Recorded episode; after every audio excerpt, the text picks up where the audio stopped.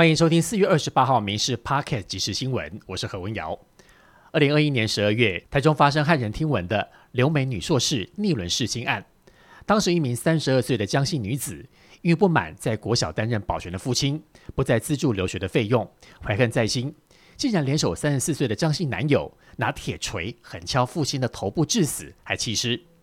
台中地方法院一审宣判两人无期徒刑，褫夺公权终身。台湾民众党主席柯文哲率团访美回台时受访表示，明天就会去领表登记总统初选办手续。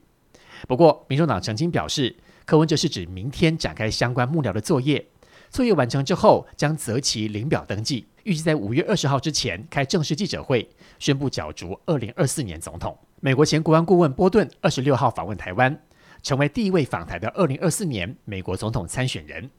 二十六日会见国民党主席朱立伦，今天到民进党中央会面，会中聚焦国安和两岸等议题。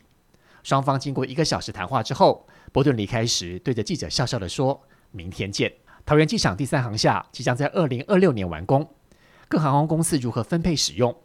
新宇航空董事长张国伟点名华航企业工会争取一联盟一航厦，是想霸占第三航厦的资源，既好笑又不合理，也引发华航企业工会的不满。工会今天受访时强调，不排除提出妨碍名誉的告诉。今天全台湾天气稳定，中南部高温甚至来到三十三度左右。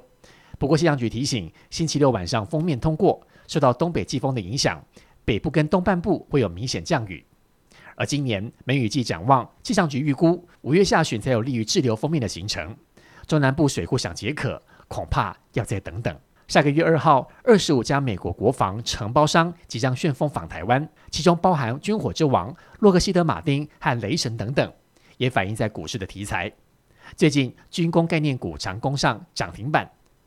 总统府副秘书长黄崇彦上节目时受访，提到有买股票的都知道，不过这让国民党立委曾明宗提醒了，要讲清楚，可别让散户来误会。联合国安理会针对塔利班政府禁止阿富汗妇女在境内为联合工作一事来谴责，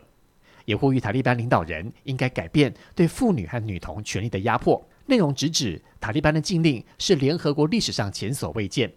简称妇女在阿富汗社会有不可或缺的角色。台湾黄金男双李阳和王麒麟在亚洲羽球锦标赛击退世锦赛金牌、世界排名第二的马来西亚组合苏伟毅和谢定峰。逆转晋级八强战，